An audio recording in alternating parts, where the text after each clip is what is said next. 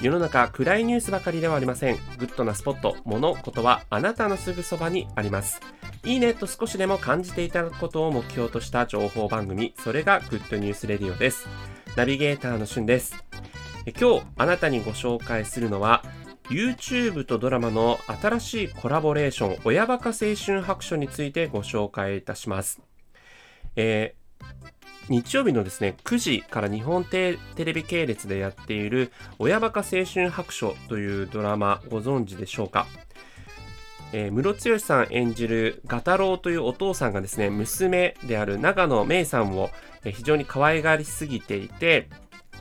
え娘と同じ大学に入学してくるというところから始まる親ば親バカドタバタ劇なんですが、その、えードラマの中でですね、え大学生で売れない YouTuber をやっているキャラクターがいるんですね。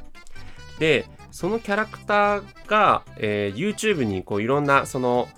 えー、ムロツヨシさんたちのこうやってるやりとりをですね、上げたりしてるんですけど、実際にドラマの中だけではなくて、リアルにですね、えー YouTube の世界にそのチャンネルがありまして、で、まあ、ドラマの中ではこう売れない設定なんですけど、あの全然チャンネル登録数がない設定なんですが、リアルな YouTube の、えーところだともうかなりの再生回数がされてるんですね。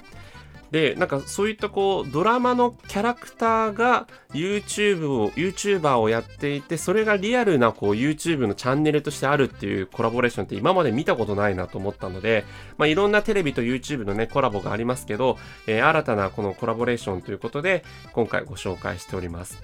で、今となってはですね、売れない YouTuber じゃなくても、チャンネル登録者数27万人いて、で、ミスコンで公開告白っていう YouTube 映像を流すんですけど、それもですね、139万回再生されてるので、もう十分売れてる YouTuber という感じになってます。